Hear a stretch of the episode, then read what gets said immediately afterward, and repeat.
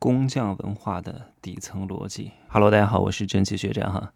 今天呢，我在苏州。苏州这个城市真的是中国最强地级市，光是这一个市的 GDP 的生产总值就超过了很多省一整个省。所以苏州是一个很有钱的城市。衡量一个城市有没有钱啊，你就看一下这个城市有没有很多顶级的五星级酒店。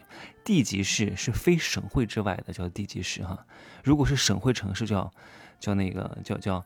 要叫省级城市，这是不一样的。非省会城市，苏州是非常厉害的。我有好几个学弟学妹在苏州电视台当主持人，你知道吗？我以前在安徽台嘛，安徽台的省台的工资是多少？哎呀，这个行业秘密，反正也没多少钱吧。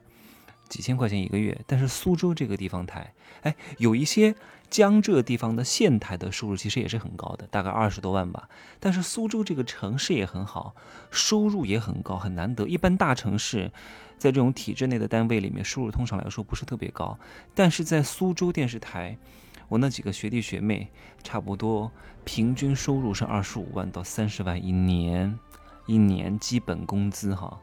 他的其他的外快都不算的，这在电视台很多很多了，很多台都发不出工资的，很多台一个月只能拿三四千的，只能拿五六千的。所以苏苏州这个城市真的很好。通常我衡量一个城市好不好，我就看它有没有很多顶级五星级酒店啊。当然，这个五星级酒店啊，它绝对不是说。是个五星级酒店就行，很多三四线城市它也有一些五星级酒店，但是都是入门款。苏州不一样啊，苏州有 W 酒店，万豪集团旗下的潮牌酒店啊，一晚上也得一千七八百。还有一家博悦酒店，凯悦集团的顶级奢华酒店，中国的第五家。我今天住的是博尔曼，博尔曼算是中端偏下一点点，看物业方啦。对吧？哪怕是同样一个级别的酒店，因为有些物业方比较舍得、比较大方，那可能装修标准就好一点，待遇就会好一点。这一家的博尔曼的待遇会好很多。上海几家博尔曼真的是非常一般哈。那还有一家是尼伊格罗，也算是。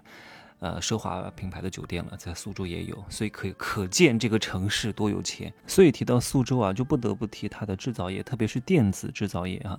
苏州下面有一个县叫昆山，昆山这个地方也非常有钱。别看它是一个县。可有钱了，比你们城市有钱多了，甚至比你们省还有钱，好吗？它生产了全球一半的笔记本电脑，全球每年生产笔记本电脑一点四亿台，七千万就是来自于昆山的。但是它为什么可以做这么大吗？是因为它的质量特别好吗？各位，我在这里要讲到一个概念，叫工匠精神。做得大不代表质量一定非常好，各位不要太追求工匠精神。工匠精神是什么意思？是人有我优，你懂吗？你要做到什么？人无我有，人无我有，科技占领，降维攻击。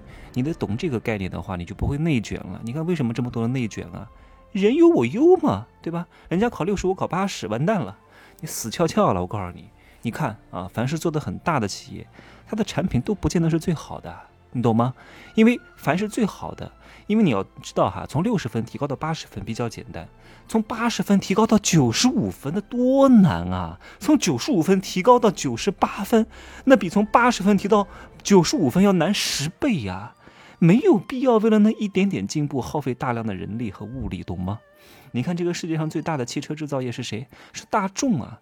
大众的汽车难道是世界最顶尖的吗？最顶尖的有迈巴赫。啊，有阿斯顿马丁，啊，有这个劳斯莱斯，但是人家没法量产啊，人家精益求精啊，所以就不可能做大呀。你看，西班牙的首富啊是谁？是 Zara 啊，应该是西班牙的，我忘了哈，不要跟我揪这个概念，我忘了，我不可能记得那么清楚啊。那为什么是 Zara 呢？不是某个奢侈品品牌呢？对吧？因为奢侈品品牌它很难量产，什么都是精雕细琢，它就很难做大，很难赚很多钱。各位，希望各位摒弃住这个思维，什么工匠精神，日本片儿看多了吧？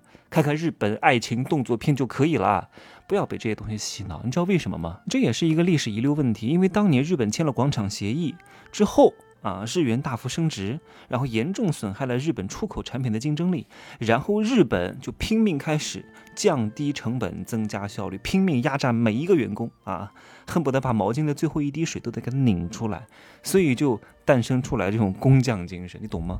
是迫不得已而为之。你看寿司之神做的寿司和另外一个啊技法不如他的一个人，但是呢做的也还不错的人做的寿司，你吃一下，你吃不出来什么感觉的，因为只有对味觉极其敏感的人，他才可以吃出来这细微的差别。可是为了这一点细微的差别，这个寿司之神做了八十多年的寿司啊，何必呢？成本是非常之高的呀。就像我们听音响，我听一千块钱的音响跟听五万块钱的音响是一样的，因为我。耳朵没有那么灵光，我听不出来，对不对？所以没有必要，所以反而做的大的都是一些生产大众产品的。你们可以看一下我之前的节目哈，真的是不能听啊！二零二零年六月份之前的节目，很多噪音，声音也很小。为什么？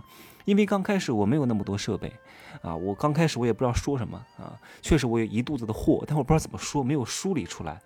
哎呀，但我得告诉自己，我要坚持，坚持啊！怎么坚持？你搞得这么复杂，肯定是坚持不了。有很多学员来问我，怎么了？像你做的做的像你这样，我说先做起来再说啊！别管他录的怎么样，我刚开始就拿手机录，一个耳机一个手机，然后另外一个手机放点音乐，你们可以听一下我前面的节目，放最初的梦想，什么玩意儿啊？现在听我真的是。声色俱佳哈，音质也很好，然后配乐也很好。它刚开始也是慢慢的打磨起来的呀。如果刚开始就按照我现在这个标准，那我一期都做不出来啊。那怎么办？那我就那我就不做了呗。所以做比不做重要，完成比完美重要啊。再举个例子哈，你看当年日韩芯片大战的时候，日本的芯片的品质一直都比韩国更好，也更加耐用。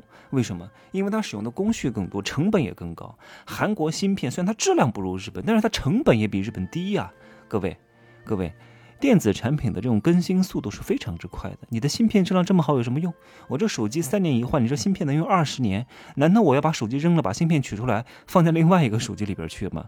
所以结果是什么？就是品质相对较差，但是价格更低的这种韩国芯片全面碾压日本，最终韩国赢了，就这么简单。所以质量好不见得一定会赢得市场。各位在做生意的时候要把这个思维转换一下，合适比更加优秀更重要。匹配度比你的产品质量好与不好更重要，这个太重要了。合适是最重要的，叫试销。哎呀，试销对路这个词儿四个字，各位记下来哈。试销对路啊，找到别人的需求，迎合别人的需求，不需要搞曲高和寡的东西啊。你以为你是艺术家，其实。你在那些不懂艺术的人看来，你的东西就是糟粕，人家还看不懂，觉得你脑子有毛病，对不对？先把钱赚到手再说，有了钱啊，你的东西才是真正的艺术品，好吗？今儿呢就说这么多啊，可以加我的微信，真奇学长的拼手字母加一二三零，备注喜马拉雅，通过概率更高。再见。